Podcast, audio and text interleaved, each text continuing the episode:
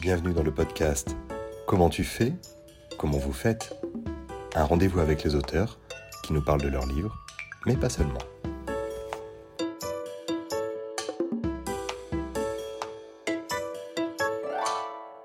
Xavier Marie Garcette. Bonjour. Bonjour.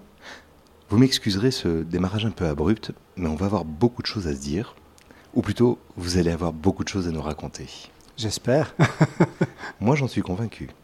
Vous avez publié un nouvel ouvrage, Trévisac. Trévisac, on va en parler, même Google ne sait pas où c'est. Vous avez donc réussi à bluffer le plus important moteur de recherche au monde et à faire en sorte qu'il ne parvienne pas à nous expliquer quelle est cette utopie que dans le roman vous avez créée. Alors, je vais commencer par des choses assez pragmatiques, et vous m'excuserez d'être terre à terre. Votre éditeur indique que vous avez eu une vie professionnelle entre la banque et les collectivités locales. Xavier Marie, excusez-moi, c'est un, un, échappatoire, la littérature, quand on a ces métiers-là C'est une euh, vocation contrariée. Bon, j'ai fait des études euh, littéraires, des prépas littéraires, euh, une maîtrise à la Sorbonne. Une hypo, une cagne. Voilà, voilà. Bravo. Louis le Grand. Après ma maîtrise de lettres, je me suis dit qu'il fallait quand même euh, faire des choses sérieuses dans la vie. Donc euh, j'ai passé le concours d'entrée en deuxième année de l'ESSEC. Et euh, j'aurais aimé travailler à l'époque dans l'édition. On m'avait dit, tu verras, c'est un milieu un peu fermé. J'ai pas voulu le croire, j'en ai fait l'expérience. Et les hasards de la vie m'ont conduit effectivement dans le monde bancaire et financier. C'était pas vraiment prévu au programme au départ. et vous en avez plutôt bien sorti finalement.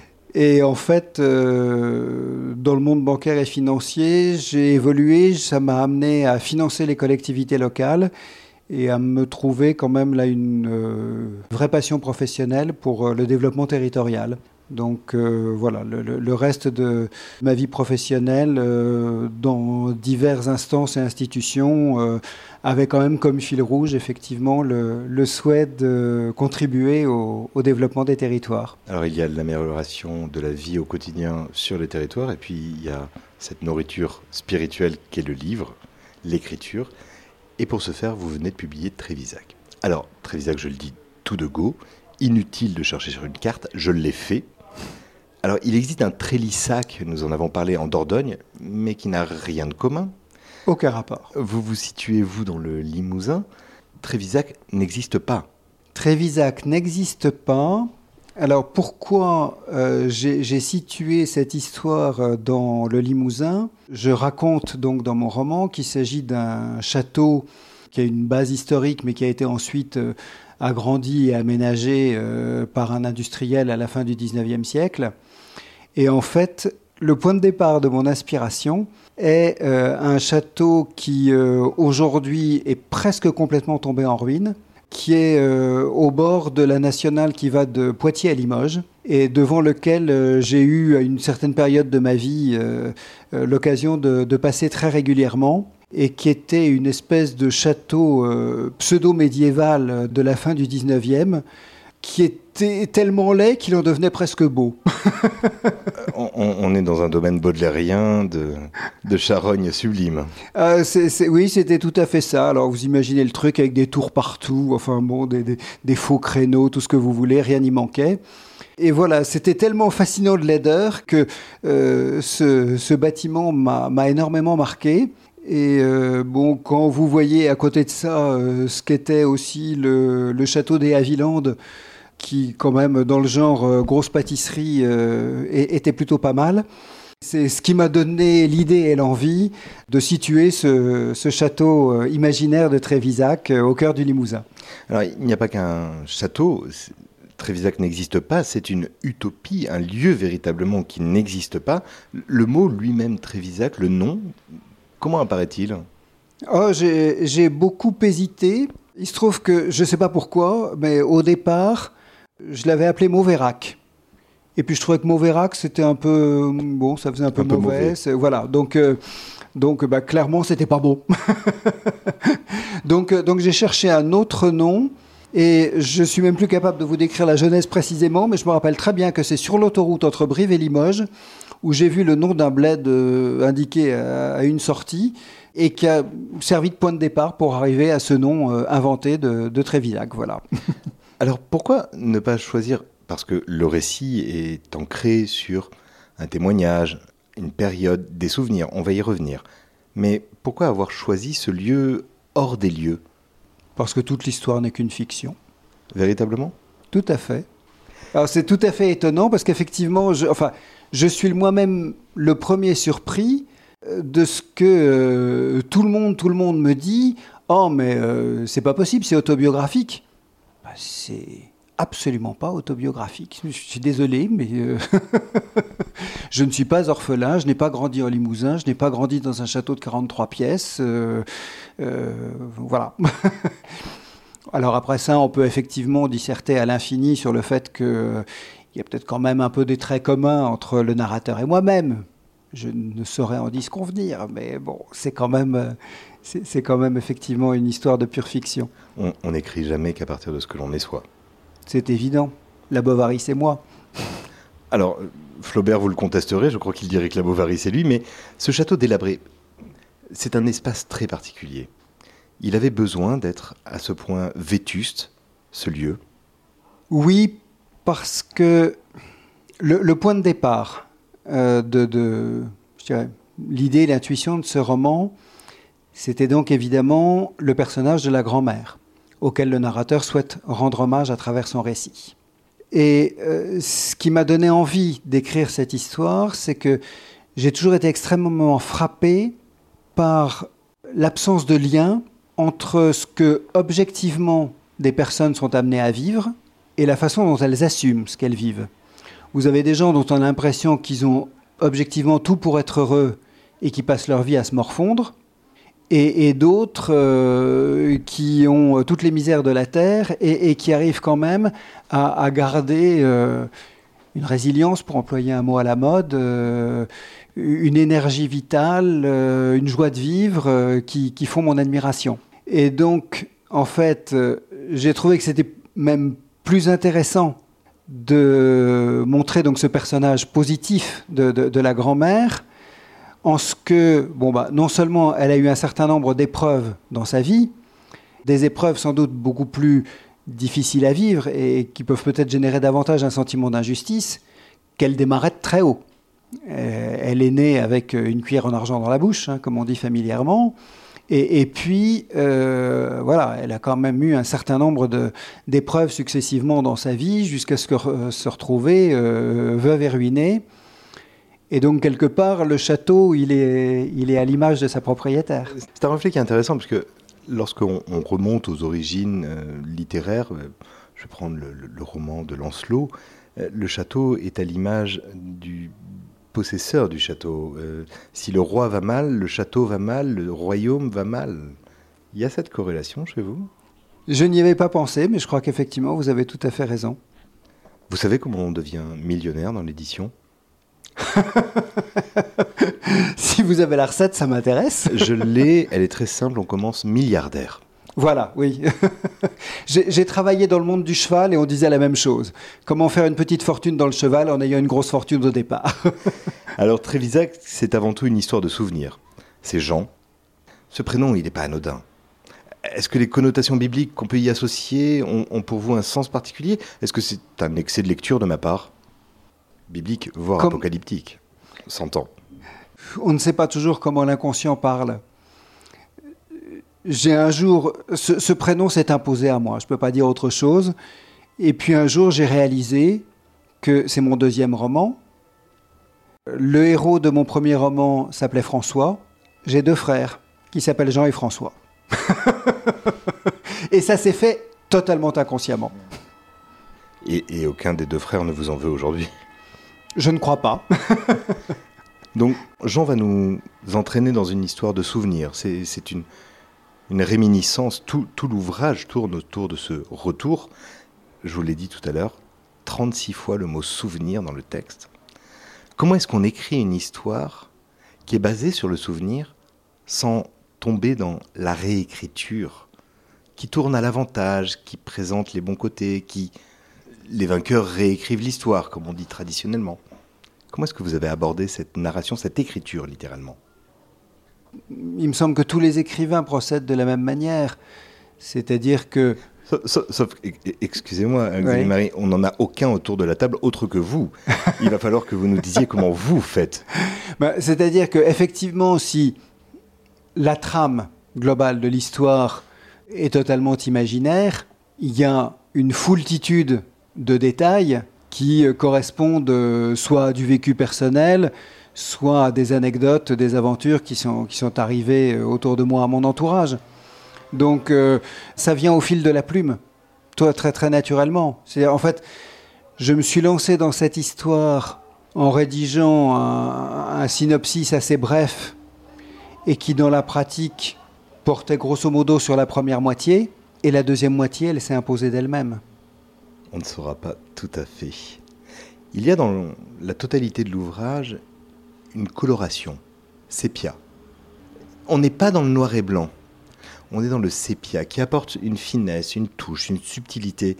Euh, si vous êtes d'accord avec moi, ou si je ne fais pas trop erreur, expliquez-moi comment est-ce que vous avez travaillé cette coloration du roman? C'est intéressant parce que vous n'êtes pas le premier à utiliser cet adjectif. Donc il doit avoir quand même quelque chose de très vrai. Si on est nombreux à se tromper, peut-être qu'au bout d'un moment, on ne fait pas totalement erreur. Je pense que j'ai effectivement encore une fois, même si l'histoire n'a rien d'autobiographique, vécu tellement profondément ce que je raconte, même ce que je raconte qui est imaginaire, je me suis totalement assimilé au, personnage du narrateur. Assimilé ou vous vous êtes approprié son histoire? Si vous voulez. je, ne ferai pas peut-être une grande différence entre... ah, il pourrait, il pourrait y en avoir. Mais, mm. ok. Sur la couleur, euh, le sépia est on en a parlé tout à l'heure à nouveau, plus que la couleur, à mes yeux, il y a un élément, on ne peut pas passer à côté, c'est la musique. Alors, les synesthésies, on parlait de Baudelaire, on pourrait revenir à Proust, on y reviendra d'ailleurs certainement. La synesthésie, les parfums, les couleurs, les sons. La musique, pour vous, est fondamentale. Et dans le roman, la musique sert le souvenir, sert la mémoire. Euh, vous êtes vous-même musicien, peut-être? Je suis très mélomane. Ça fait partie effectivement de mes points communs avec mon narrateur. Quand je raconte que petit, il écoutait avec ravissement euh, les sonates de Beethoven et que euh, ça lui avait permis de connaître par cœur euh, la Passionata, la Pathétique et la Claire de Lune, bah, j'en suis un autre. et, Ce qui fait que dans le livre, la musique devait être présente. Oui. Enfin, c'est vrai que que dans, ma vie personnelle, l'art en général, la musique en particulier, ont une énorme importance. Une énorme importance. Elle, m'accompagne dans, dans mon quotidien. Vous écrivez en musique peut-être? En général, non, parce que ça nuit à ma concentration.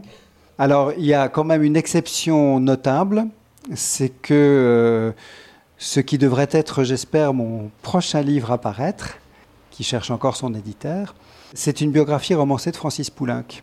Et donc euh, là, c'est évident que pour me mettre dans l'ambiance, j'écoutais du Poulenc en boucle pendant tout le temps où j'ai écrit ce roman. C'est étonnant parce que dans Trévisac, on se dit que vous avez peut-être écouté du Bach. Ça pourrait. Ça pourrait Alors il y a cette grand-mère. C'est une figure extrêmement particulière. Il y a plus qu'un hommage, il y a une volonté de tisser des liens de manière intergénérationnelle parfois en passant par-dessus la mère. Quelle est cette relation que le narrateur entretient avec sa grand-mère?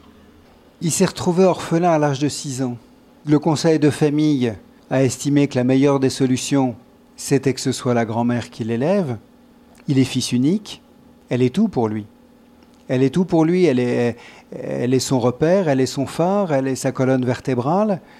Et puis elle a eu une personnalité tellement riche, tellement attachante, on, voit à quel point euh, cet enfant euh, orphelin qui aurait pu devenir complètement neurasthénique, euh, qui, est, qui en plus de ça d'une extrême sensibilité, finalement c'est vraiment la, la force de caractère de sa grand-mère, sa puissance de gratitude, son, sens de l'humour aussi, qui... Elle, elle, a un sens d'humour incroyable. Ça aussi, c'est proustien, vous trouvez pas? On ne peut pas donner toutes les qualités à Proust, mais, mais en tout cas, cette grand-mère-là, elle est drôle. Elle est véritablement drôle. Ah bah, Je suis bien d'accord. J'ai passé de très bons moments avec elle. Nous aussi, nous aussi. On- à, à la lecture, se- j'en aurais bien voulu une comme ça, en fait. bah oui. Elle n'est pas maternante, Non, c'est vrai. mais elle place la relation ailleurs, ni dans le maternant, ni dans le maternel. Parce que très rapidement, elle le considère comme un adulte. Elle va l'aider à grandir. Hmm. en disant Je suis là pour te servir de référence, tu vas t'appuyer sur moi pour exister. Et je Mais vais effectivement, pas elle ne le couvre pas. Précisément. Hmm, Tout à fait, tout à fait. Bah, je pense que c'est euh, c'est la vraie mission et le vrai talent d'un éducateur. Alors, il y a d'autres éducateurs dans, dans l'ouvrage. Jean dit à un moment Mes livres devinrent mes amis. Vous, vous conviendrez, Xavier Marie, que la formulation est un peu étrange. Mes livres devinrent mes amis. Il y a tout à la fois l'appropriation, de la possession de l'objet et la relation que l'amitié implique. C'est quoi votre propre relation au livre, avant de parler de celle de Jean? Parce que il a quand même des lectures classiques. Hyper classique. Daudet, Pagnol, j'avais noté Verne, Jules a- Verne, évidemment. Il y a Balzac auquel il se heurte en disant Bof, je suis pas certain, j'y arrive pas. Mais Rostand, et alors Rostand derrière, vous ne le dites pas, mais on entend Cyrano de Bergerac.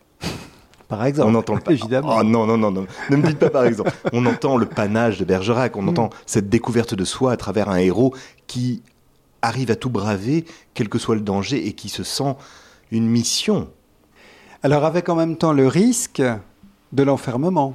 et de se heurter aux puissants. Quand vous pointez cette, euh, cette phrase euh, Mes livres devinrent mes amis, c'est à double tranchant.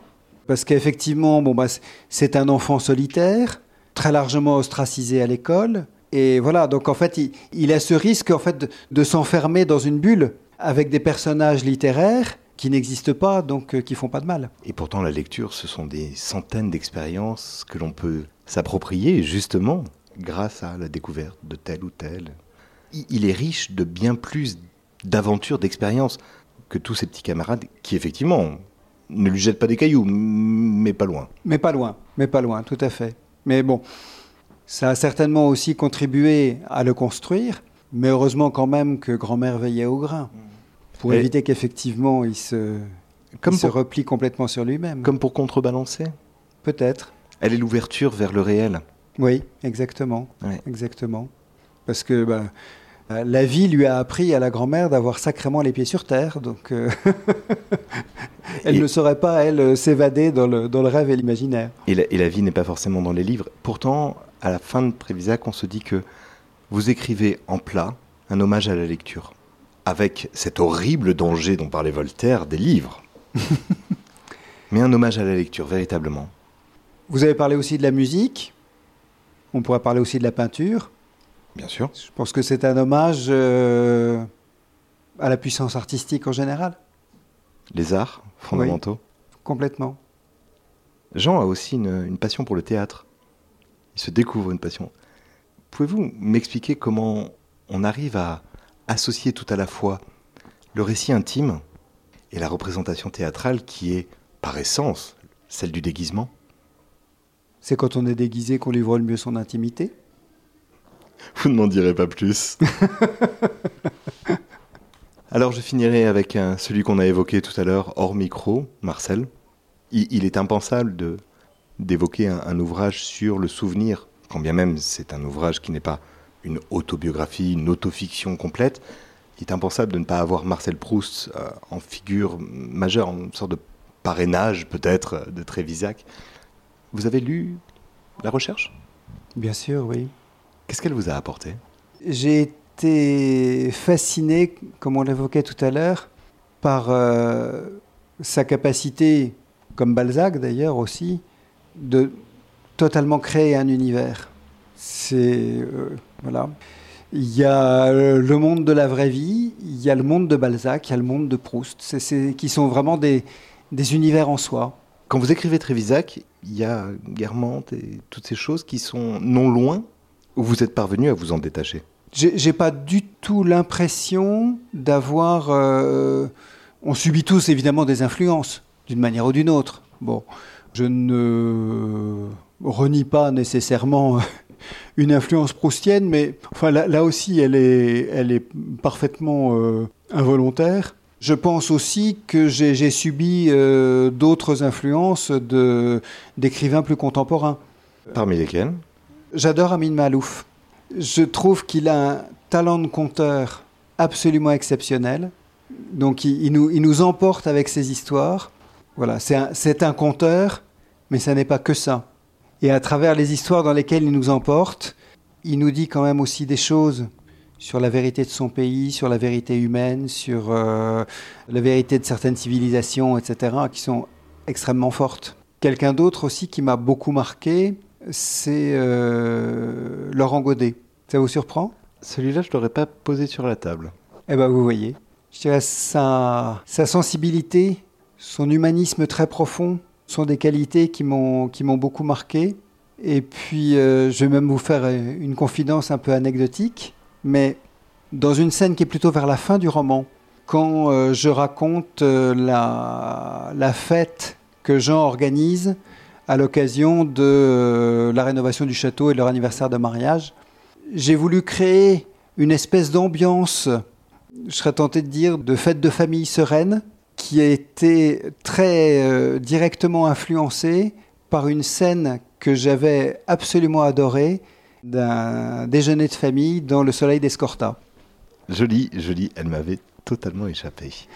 Le poète dit on ne choisit pas sa famille. Jean a choisi de nous présenter la sienne par le plus beau des jours. Merci Xavier-Marie Garcet de nous avoir consacré ce moment. C'était un vrai plaisir. Trévisac, ce lieu qui n'existe pas, mais cette histoire qui nous appartient presque, presque à tous. C'est ce que j'espère, parce qu'effectivement, je crois qu'il y a une euh, profondeur de sentiment, d'affection, dont j'espère qu'elle peut faire écho chez chacun. Il suffit d'avoir eu une grand-mère pour le savoir. Merci beaucoup en tout cas. Avec plaisir, merci à vous.